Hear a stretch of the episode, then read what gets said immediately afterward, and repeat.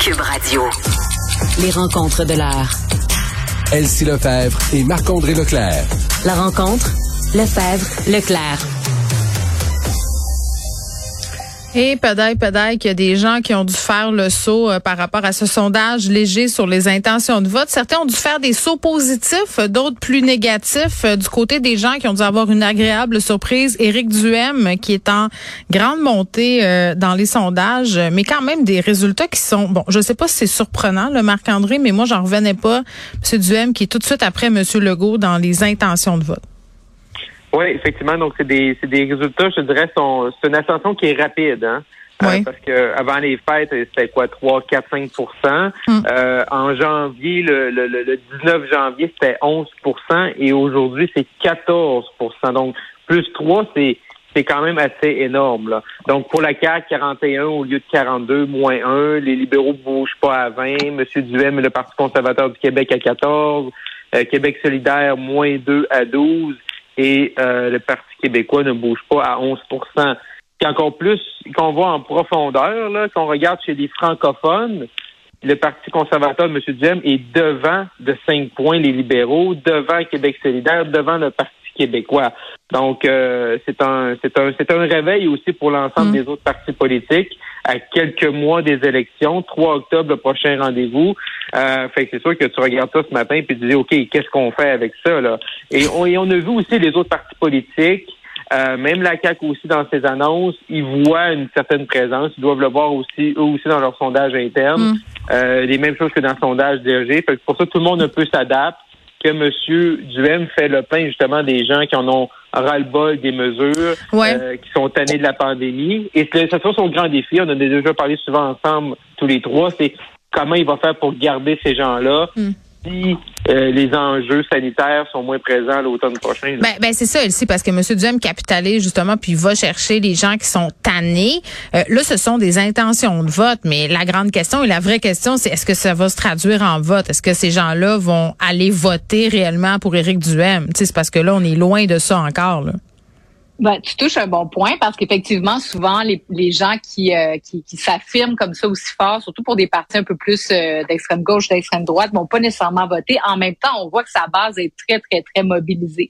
Donc, euh, les dernières, les derniers mois, les manifestations, ça montre que l'action collective a un impact et donc euh, ces gens-là pourraient être amenés euh, à aller voter peut-être plus qu'à l'habitude, d'autant plus qu'ils vont être très mobilisés par les médias sociaux lorsque ce sera le temps des élections.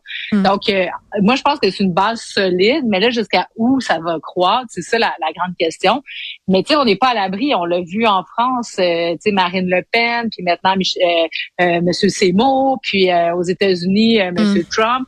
Donc, au-delà de comparer là, les individus, c'est surtout cette mouvance qui, oui, tu sais, c'est les mesures sanitaires, mais plus profondément, c'est vraiment un rejet des institutions et des élites qui nous gouvernent. Donc, euh, des- des- toutes les institutions, là, la justice, la politique, les médias. Donc, euh, ça, ça va chercher assez large, puis c'est vers ça que va se déplacer tranquillement pas vite Éric Duhem Mm. pour essayer de jeter tout. Puis ce matin à Mario Dumont, c'est très intéressant. là. je vous encourage à réécouter l'entrevue. Mais Monsieur Duhem, donc, se positionne puis nous parle de sa vision un peu là, en santé. Puis donc, lui, il va aller vraiment à l'opposé des autres partis pour une privatisation en santé. Donc, lui, ça va être vraiment euh, très clivant, ces positionnements. Donc, il y a des gens qui vont se reconnaître là-dedans, l'abolition de la Mm. SAQ, etc., tu sais, ben, la privatisation. Donc, il y a des choses très, très fortes qui sortent du modèle québécois traditionnel. Oui, puis tu parlais de réveil, euh, Marc-André. Là, il faut se dire aussi, euh, moi, euh, une des, un des trucs qui, qui, je trouve qui est le plus parlant, c'est ça témoigne quand même de la dégringolade de Québec solidaire. Là. Ça, c'est, c'est, en tout cas, moi, c'est, c'est ce que je retiens Mm. aussi de, de ces chiffres-là. là. Ben, pour un parti, pour un parti effectivement, qui, puis même M. Nadeau-Dubois, on en parlait Oui. ensemble, euh, tu sais, les 10 ans du, du printemps Mm. érable, il y a quand même une couverture qui est là. Oui, mais on disait aussi euh, que c'était le rival de François Legault le plus sérieux. À un moment donné, là, quand il y avait des, des échafourés à l'Assemblée nationale assez musclés entre M. Legault et M. Nadeau-Dubois, on aurait pu penser que c'était ça, mais là, le vent tourne. Oui, puis ce qui, ce qui quand on regarde les sondages, effectivement, tu as raison. Puis quand on regarde les sondages, c'est que tu vois qu'il y a une- qu'il y a une montée du Parti conservateur du Québec, mais il y a une baisse de Québec solidaire. Est-ce que c'est Ben oui. des fois là, c'est pas est-ce que c'est des bases communicants? Fait que, tu sais, le, le- ce que je veux dire, c'est que le ras-le-bol, mettons, ou le fait que les gens sont tannés des mesures sanitaires ou veulent remettre en question Mm. les décisions du gouvernement par rapport à la pandémie, c'est pas juste des gens qui sont euh, de, de, droite. Là. Je veux dire, il y a des gens de toutes de tous les horizons. Et que les chiffres nous montrent un peu, puis on va voir les tangentes. ce qui est intéressant, c'est que Léger, avec le journal, avec Cube, avec euh, LCN, TVA, on va, on va voir un sondage à chaque mois. Fait qu'on va être capable de comparer, de voir un peu plus les tangentes, mm. euh, avec toujours la même firme de sondage, parce que des fois, on compare des sondages qui étaient faits par A puis B, fait que ça, c'est un peu mêlant, c'est pas les mêmes méthodologies. Mais là, ce que ça nous prouve, c'est que les gens qui sont tannés, euh, moi, je suis tout le temps pensé que le 30 décembre, c'est un point de rupture, ben, ces gens-là se disent, ben, Ouais, OK. Ben, ça vient d'un peu partout. Là. C'est pas juste des gens qui, qui pensent qu'ils ont une philosophie de droite économique, mm. par exemple. Ben là, sont, sont capables de se retrouver sous euh, sous l'égide de M. Duhem par rapport à, la pandémie. Très bien. Euh, parlons euh, de la course à la chefferie du Parti conservateur du Canada. La candidature qui est encore dans le domaine des possibles. Il n'y a rien de confirmé. Là. M. Jean Charest, ça fait pas mal jaser. il a fait appel à Lise qui a fait une montée de lait assez colorée là, pour défendre M. Charest. on a un extrait, on va l'écouter. Je suis une ancienne ministre de M. Charest. Je ne suis pas corrompu. Mes collègues ne sont pas corrompus et nous accepterons pas de se faire traiter de corrompus. Et ensuite, Madame Thériault qui va un peu dans tous les sens et sort, euh, si on veut, les squelettes du placard de chaque chef de parti, de chaque parti. Elsie, t'as trouvé ça comment cette sortie-là, toi, de Madame Thériault? Écoute, euh, j'ai écouté ça, genre, je, je, je suis encore un peu éberluée de tout ça. Euh, ça venait la chercher. Ah, ça vient la chercher, je peux comprendre parce que bon, tu sais, c'est une grande libérale, donc euh, qui a été députée et ministre, une ministre importante tout de même des gouvernements écharés et Couillard, c'est la doyenne également, donc euh, elle peut prendre ce rôle-là. C'est correct à la limite que ce soit elle qui fasse cette sortie-là, mais là, elle tire tout azimut contre tout un chacun qui s'est attaqué, qui a eu le malheur de parler contre Jean Charest et euh, son retour possible en politique.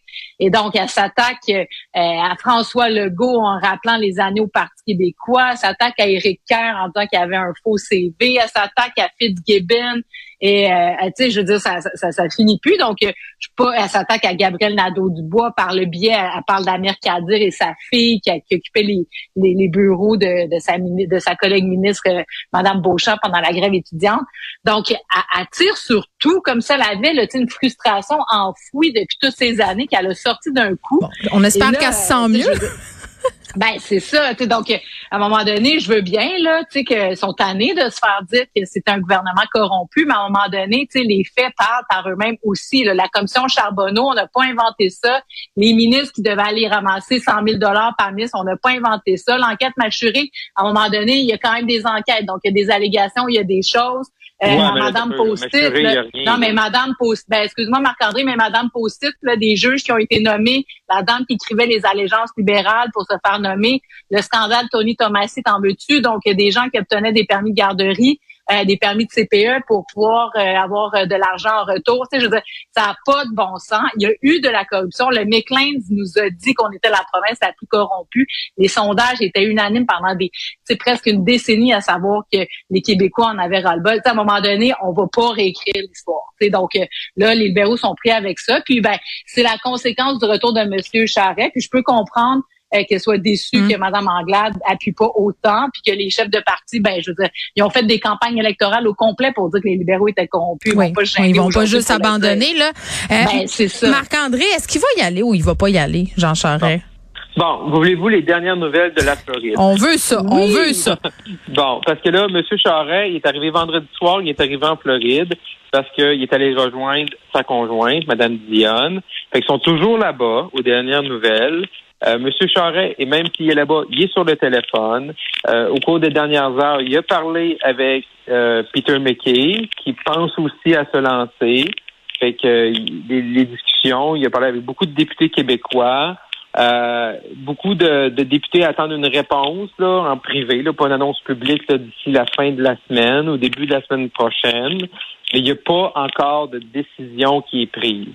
Sauf que si la réponse là, avait été non, on le saurait déjà probablement. Tu veux, tu vas arrêter de te faire achaler. Il est encore en train de prendre la température de l'eau. C'est ce que tu me dis. C'est ça. Oui, effectivement. Donc, l'appui au Québec semble, semble bonne. Pas la totalité, mais une majorité de députés québécois auraient déjà manifesté à M. Charest un appui, prêt à le dire publiquement lorsqu'il va se lancer. Il en reste encore quelques-uns, paraît-il, à convaincre. Mais là, au-delà du Québec, là, je veux dire, c'est un système qui est très complexe. C'est un système, euh, c'est un vote qui est préférentiel. Monsieur Charest, il sent qu'il y a intérêt également à ce que d'autres candidats plus progressistes se présentent aussi pour vendre plus de cartes puis ramasser les numéros 2, numéro 3. C'est assez compliqué la façon que les conservateurs ça fonctionne. Euh, fait c'est là ce qui est présentement. Mais ce que présentement, M. Charest, je suis pas certain qu'il y a toutes les informations pour prendre une décision également. Euh, moi, ce que je trouve dans la sortie de Mme Thériault, je comprends. Et bon, il se sent attaqué. Mme Andelade n'a pas, pas, pas, défendu M. Charret, mais à partir de ce moment-là, euh, ça remet ça, hein, ça remet ce sujet-là, puis on en reparle aujourd'hui. Fait qu'il faut pas que ça perdure non plus deux, trois semaines à l'Assemblée nationale à chicaner sur M. Charret qui va être capable de se présenter à la chefferie. En tout cas, lui, s'il se présente à la chefferie, j'espère que son discours est prêt pour euh, faire table rase du passé, qu'on regarde vers l'avant. Merci à vous deux. À demain. Bye bye.